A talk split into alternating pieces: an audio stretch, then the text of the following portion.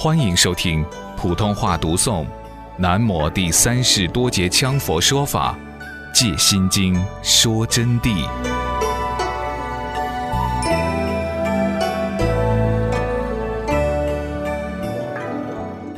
关照功夫如治眼病，我们的关照功夫啊，就好像是治疗眼睛的病一样，就是具体关照的用功。这是指的关照般若啊。关照功夫不仅仅只是这点关照，不仅仅是看心经的关照，还有其他修法等关照，就好像是治眼睛的病，白内病障消除，光明自现。因此，光明本自有，病障为假合。用了关照功夫，自然病障消除，光明本身是自有的，白内障本身是假的。这是一个譬喻，就是说，把一切妄想尘垢消除以后，所遗留下来的而不执着的这种掩饰光明，就是我们的本身的法身。就是真正的眼视光明，真正的法身，不是真的在讲眼睛呵。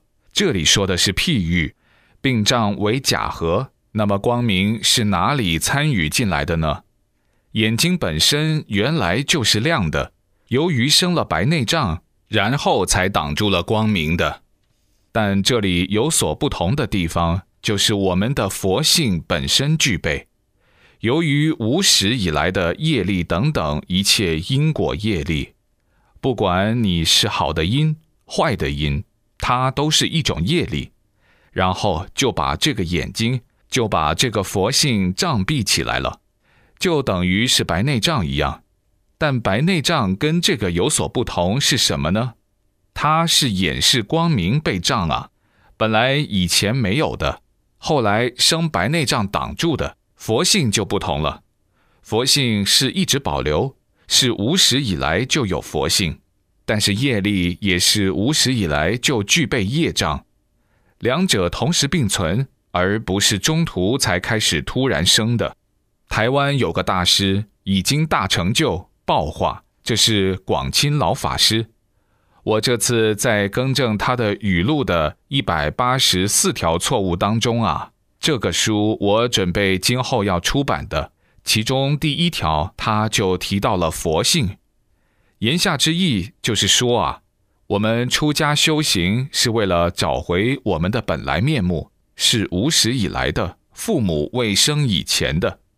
那么一般人一听，以为这个很正确，其实是错误的。这个错误首先是不是出不出家的问题，无论出家在家。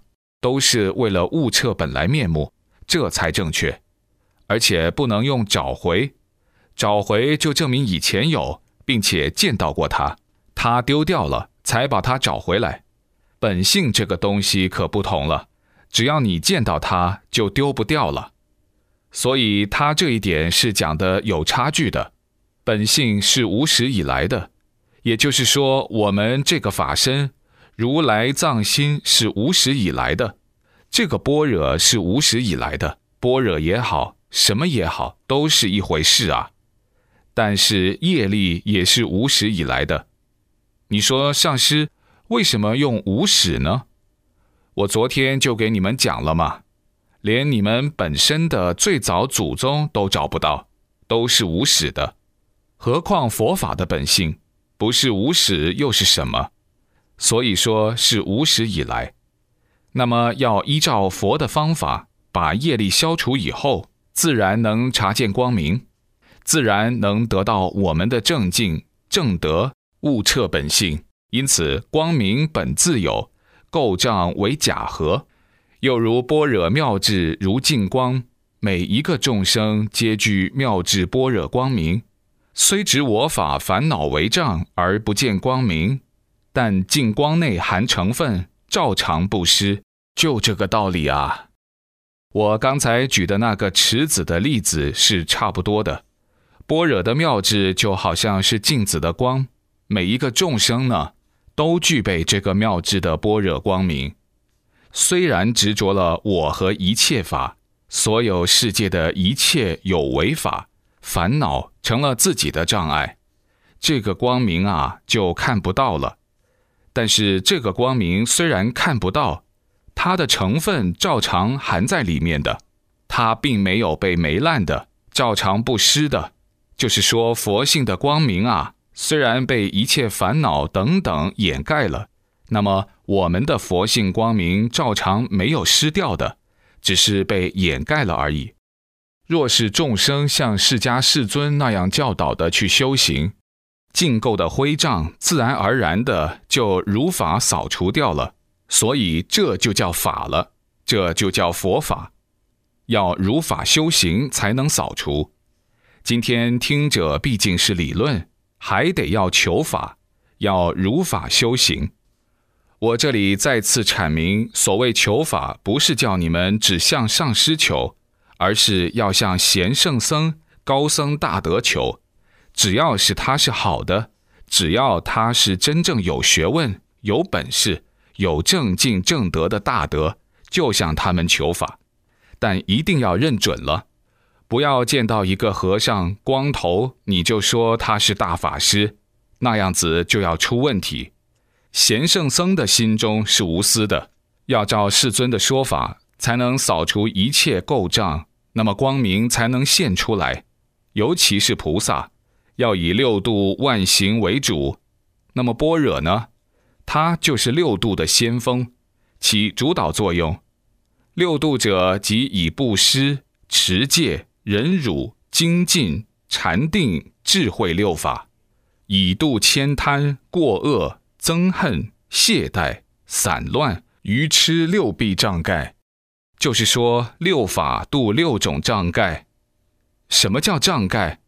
障盖就是业障，把你的自信光明挡住，就叫障盖。障盖是差异不平的，有的障盖烦恼起来的时候，可以顿时使你无法忍受，悬梁自尽；有的障盖起来的时候啊，会使你感到痛苦万状，嚎啕大哭；有的障盖产生了作用以后，会使你狂笑不止，等等，都叫做障盖。喜怒哀乐都是障盖，就是说大动其心喽。不但静不下来，反而动心。那么静得下来，是不是就是佛法呢？不是，静中才能求定，要在静中才能求定。但是这个障盖啊，一产生以后，当然永远就在轮回喽。人的生命是无常性。一般的人总的平均年龄只有几十年，一晃就过了，就死了。死了，下辈子也许就听闻不到佛法了，甚至于今生造的孽还得偿还因果，跑不掉。所以现在啊，随时随地要抓住一切机会，认真的修行才是出路。这里面有好几个同学，我要提醒你们，修行啊。要真心诚意的修，要认真的修，否则今生就完蛋了。不能自己原谅自己，或者说，我现在先慢慢把人做好了，再来修，这是非常大的错误啊！我当上师的察觉有几个这样的同学，我心里像刀绞一样。上师给你们说法，绝没有私心杂念。我希望你们学好。希望你们真正成为一个善知识啊！